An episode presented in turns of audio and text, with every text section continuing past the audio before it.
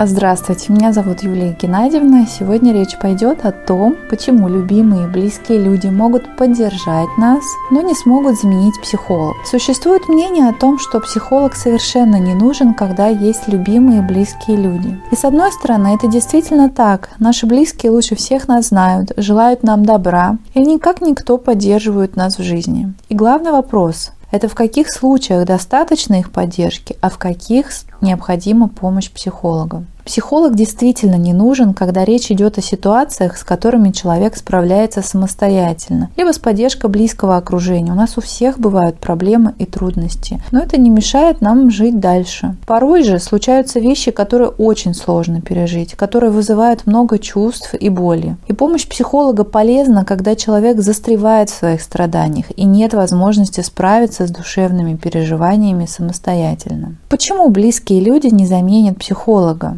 То, что лежит на поверхности терапии, это строго конфиденциально. Та информация, которая звучит на терапевтической сессии, никуда не уйдет. То, о чем вы говорите психологу, можно не фильтровать, и есть правило говорить обо всем. Но порой мы фильтруем, все-таки рассказывая близким людям о том, что происходит у нас в душе. По целому ряду причин мы можем заботиться и переживать о том, чтобы им самим не стало плохо от того, что у нас творится на душе, о том, что не всегда могут понять правильно. Либо они от всей души могут сочувствовать, но этого будет недостаточно. Плюс близкие люди могут быть необъективны. Они очень заинтересованы в нас и в наших отношениях, поэтому не всегда скажут правду для того, чтобы беречь наши чувства и отношения. Психолог поможет быть откровенным с самим собой и максимально бережно, в безопасной обстановке, поддерживая, встретиться со своей правдой. Плюс близкие люди могут сильно хотеть помочь и не удержаться от совета, чтобы сказать, как и что лучше делать, основываясь исключительно исключительно на своем жизненном опыте. Этот жизненный опыт не всегда бывает про нас, он всегда связан с конкретным человеком. Психолог, выдерживая все ваши чувства и поэтому не вваливаясь в сиюминутное спасательство советом, лишь бы вы успокоились, поможет заглянуть вам в себя, встретиться со своей болью и найти собственные ответы, правильные именно для вас. Как часто и как долго вы сможете ожидать от друзей пристального внимания к вам и вашим потребностям. Вы знаете, что у людей есть и свои собственные проблемы. Вполне вероятно, что через какое-то время друзья могут почувствовать, что вы используете их в качестве жилетки. Возможно, это начнет злить. Конечно, это никогда не покажется вовне вовне, и люди захотят держать дистанцию. Не между вами конкретно, но между собой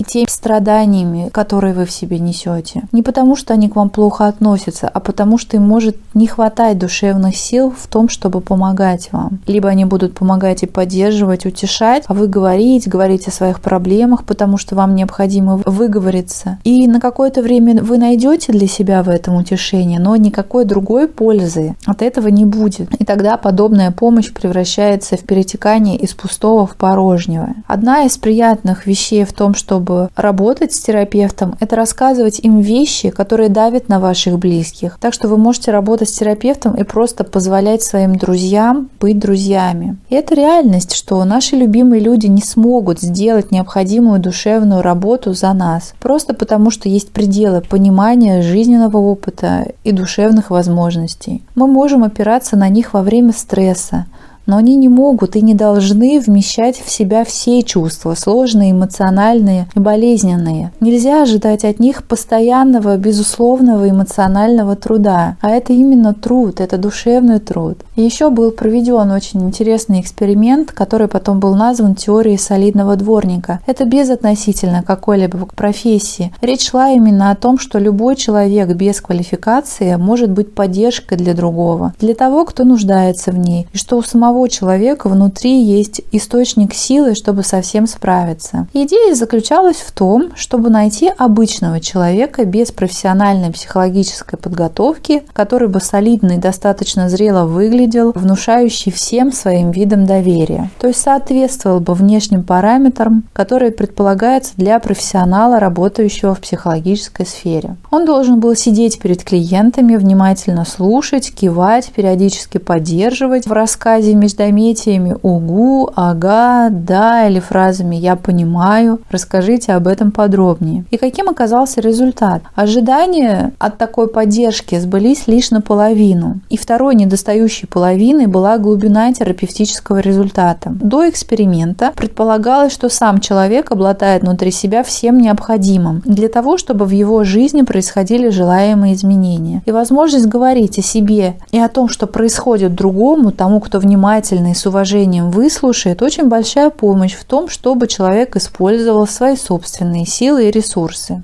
Еще знаете, в чем было упущение? В самом терапевте. Добрые намерения и вежливость – это необходимый фактор работы. Но, и это очень важно, это ограниченный в своих возможностях фактор работы. Есть люди, которым не помогают эти ограниченные инструменты в виде обычного слушания и утешения. И люди, у которых более глубокие душевные потребности. И истории, прикоснуться к которым и проработать их невозможно лишь с помощью доброго отношения. Потому что необходимо более широкая теоретическая перспектива, чувствительность, воспринимать и понимать то, что скрыто на глубине души у человека, то, что недоступно для сознательного понимания, но что оказывает влияние на жизнь. И главное в этом – не рассказывать человеку, который пришел за помощью, свое видение. Помощь заключается именно в том, чтобы человек сам постепенно дошел, понял, раскрыл суть своих жизненных вопросов, облег это в слова и раскрыл твои представления уже перед терапевтом. Иначе это будет так же, как с маленьким ребенком. Он еще не успел ничего подумать, а мама уже все по-своему поняла, все предвосхитила,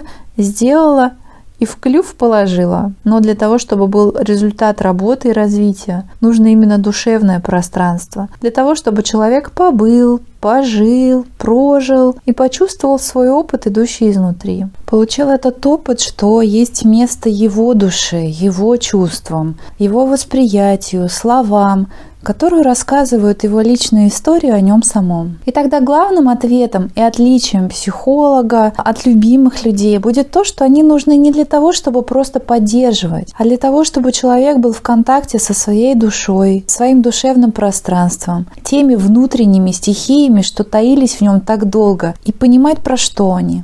И поэтому работа достаточно длительная. И еще, если говорить образно, любимые люди из самых лучших чувств стараются подуть на душевную рану, намазать мазью, повязать бинтиком, чтобы побыстрее зажило терапевтическом процессе мы изучаем, что это за раны, когда они появились, с кем они связаны, чтобы они затянулись, и человек уже осознавал, что его ранит и откуда корни у того, что с ним происходит. Человек начинает говорить о себе, и этому помогает то, что он переносит на терапевта и озвучивает свои чувства, те чувства, которые он когда-то давно испытывал к своим родителям, но не мог их выразить. И чтобы через это перенесение чувств и опыта мы могли помогать тем старым ранам, что не затянулись и соднят в настоящем. Поэтому не даются никакие домашние задания или что-то делать. Главное это говорить. Говорить то, что идет из души и то, что приходит в голову. Высказывать все то, о чем так долго молчали. Чтобы не оставаться наедине с тем, что много лет лежало на душе и ждало своего часа. Чтобы найти себя и понять свою личную историю и свои истоки, на которых строится жизнь.